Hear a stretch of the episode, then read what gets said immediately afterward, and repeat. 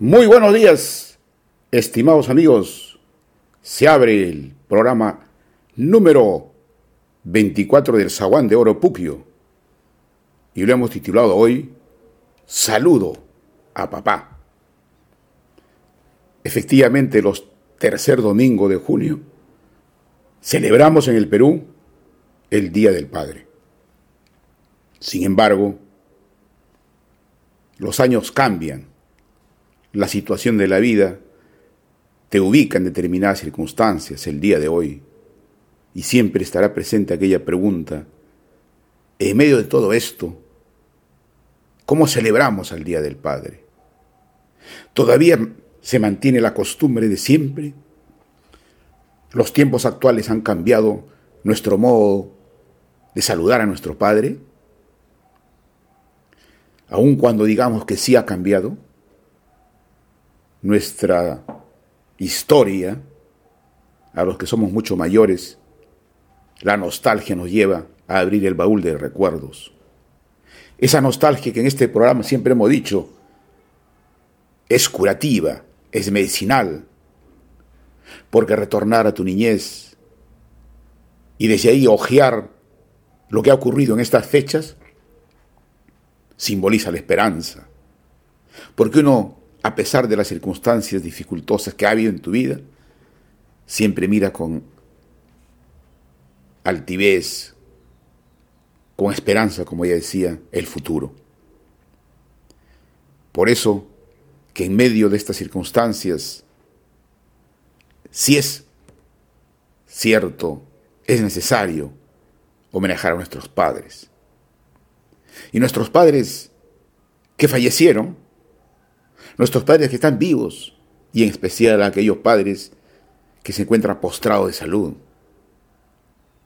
Junto a ellos seguro que hoy recordaremos nuestra historia, una historia que se mezcla la escuela, el deporte, los viajes, la adultez, la vejez, la ancianidad de tu padre y tal vez su partida. Todo ello demuestra que nosotros, como seres sociales, dependemos de la familia y de la amistad. Entonces seguro recordaremos en la infancia cómo fue nuestro acontecer. Y lo digo esto porque recordar al Día del Padre es volver a la niñez, como decía. Y desde la niñez, en nuestro caso, nacido en el Ande, en un pueblo pequeño como Chiquián, recordamos más las actuaciones del Día de la Madre. La, el Día del Padre era hasta cierto punto un homenaje postergado. No había la solemnidad del Día de la Madre. Los poemas, los cantos, las flores, todo adornaban a la Madre. Con eso no queremos decir que, sobre, que sea también hoy, en la actualidad. Ese homenaje ha cambiado hay mayor, aproximación también al Padre. Sin embargo, quiero recordar, la nostalgia me lleva a eso. Recuerdo que crecimos junto a la madre más próxima, sea porque la veíamos diariamente por su cariño, la dedicación, su alegría, mientras que al padre siempre lo hemos visto con correlacionado con la disciplina, el trabajo, la rudeza, la frialdad y también la distancia. El padre estaba prohibido de llorar, de expresar su dolor, de sufrir delante de los hijos. Tal vez valía aquel mensaje permanente de que los machos nunca lloran. Esa imagen de esa realidad seguro que ha cambiado. No obstante, poco sabemos reconocer el sufrimiento del Padre. Seguro que ese sufrimiento lo hace oculto en su habitación. Seguro que tu padre también llora, pero no delante de los hijos.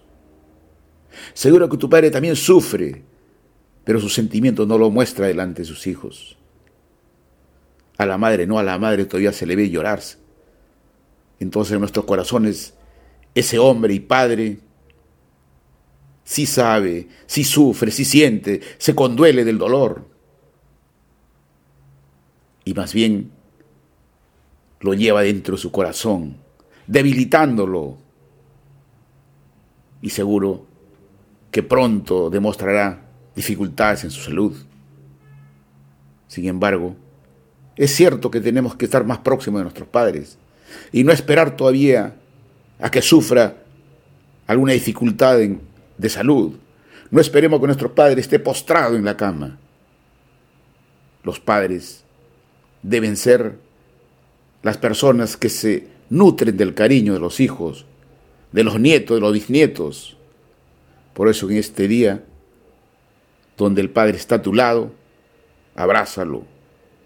Exprésale lo mucho que le quieres, que sabes de su sacrificio, de su dedicación, y también sabe de sus dolores ocultos. Y también que su salud postrada hoy es un símbolo de ese amor que te dedicó, de ese esfuerzo que hizo contigo, y por tanto, su salud que era bajada seguro hoy es también una corona de reconocimiento por haber hecho de sus hijos, por haber educado a sus hijos, por haberle dado a sus hijos alimento y cobijo. Por eso si estás mal de salud hoy, Padre, reconoce que es el camino natural de la vida y que con fortaleza tiene que demostrar que puedes enfrentar cualquier atisbo de dolor a pesar de que ocurra. Es el camino de responsabilidad que los padres llevan y que en la peor de las circunstancias seguirán cubriendo su dolor con la altivez y el cariño de siempre. Por eso, aunque los cabellos blancos se caigan o los movimientos sean lentos, no olvidaremos de nuestro Padre, su agilidad, su ternura, su fortaleza, cuando joven organizaba nuestros cumpleaños. En medio de alguna casita, podía ser humilde, levantada sol a sol, en el arenal podría ser con techos incipientes, con ventanas cubiertas de plástico o muebles de segundo uso. Ahí están las fotos de aquellos momentos, de los migrantes provincianos que luchaban contra los arenales y contra los policías en las invasiones. Por eso hoy junto a nuestra familia recordemos esas anécdotas de cómo con nuestro Padre viajamos en diversos lugares. Sea que Él esté vivo o muerto, pongamos esa foto que nos representa a Él, sea en la sala o en algún lugar importante, tal vez junto a nuestra madre. Por eso admiramos aquella costumbre de nuestros abuelos, que en las salas siempre había una foto inmensa del padre y la madre, y que saliendo de nuestra casa, con girando la cabeza veíamos su rostro, un rostro que nos decía, adelante hijo, te acompaño y sigue fuerte. Cuando recuerdo a mi padre, al maestro don Antonio Zúñigalba, en Chiquián, la memoria me recuerda el sonido de los cascos de a caballo que golpeaban cerca a la puerta. Venía después de, de días y semanas y traía la alforja cargada de frutas y de todo eso por eso hoy cuando paso cerca al cuarto, todavía mi imagen, mi mente me lleva a su maquinita de escribir que golpeaba cada mañana, sea para hacer alguna gestión en la capital o sea para recordar a algunos residentes en Lima las anécdotas que él solía escribir. Quiero cerrar esta columna haciendo llegar mis saludos a los padres de mis amigos de infancia, pues ellos en parte también fueron mis padres, porque de alguna manera nos nutrieron de ejemplos, de cariño y también de repente de reprimendas. También quiero saludar hoy a todos los padres de mi propia familia, en especial a Antuco Cáceres, que se encuentra postrado de salud y seguro muy pronto volverá con esa altivez que ya lo dije y con ese orgullo de haber sido uno de los maestros principales en Chiquián. Quiero cerrar, Víctor, saludándote a tu persona como padre representativo de esta radio. Y quiero cerrar con este poemita que hice a mi padre y lo titulé La mandolina y la pluma. ¿En qué recodo de mi corazón estás? Te recuerdo cada mañana tomando el desayuno de leche y café. Panes y mantequilla de chiquián. Tus ojos verdes iluminan todavía mis caminos de estudio, que siguen interminables. Tus cartas en el extranjero, plagados de cariño, eran bálsamos de alegría. Te veo con tu maleta de cuero duro, subiendo y bajando de los ómnibus del Andauro. Hora para hacer gestiones, hora para visitar a tus hijos. Maestro, transformador de pueblos, incansable innovador de metodologías, estandarte de tus alumnos de Guayacayán, Chiquián y Yaclia.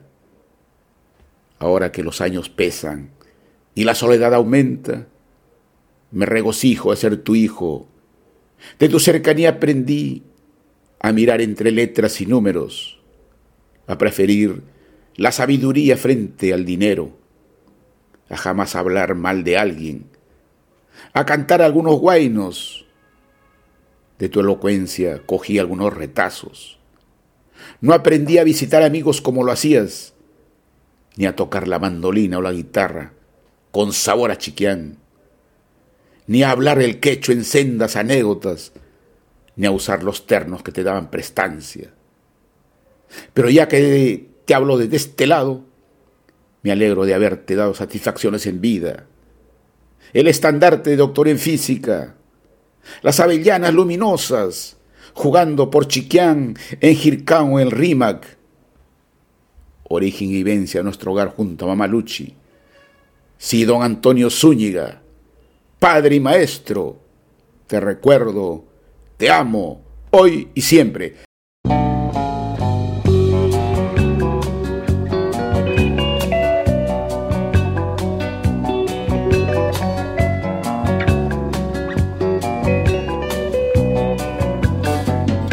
Esos tus cabellos blancos, bonitos, ese hablar cansado, profundo que me lee lo escrito y me enseña tanto. Del mundo esos pasos lentos de ahora caminando siempre conmigo ya corrieron tanto en la vida mi querido mi viejo mi amigo esa vida llena de historias y de arrugas marcadas por el tiempo recuerdos de antiguas victorias o lágrimas lloradas, al viento tu voz dulce y serena me calma y me ofrece refugio y abrigo, va calando dentro de mi alma, mi querido y viejo, mi amigo.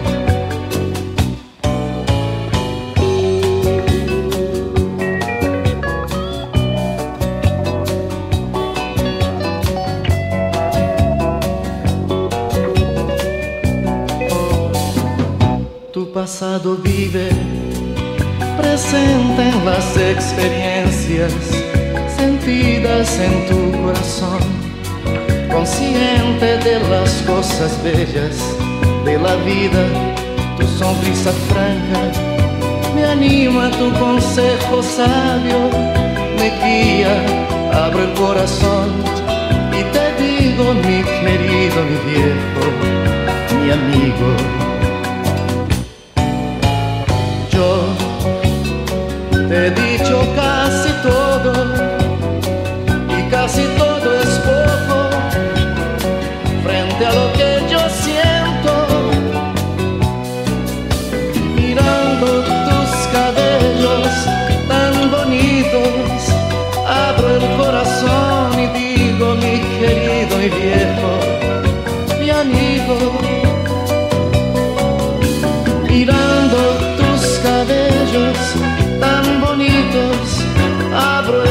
corazón y digo mi querido, mi viejo, mi amigo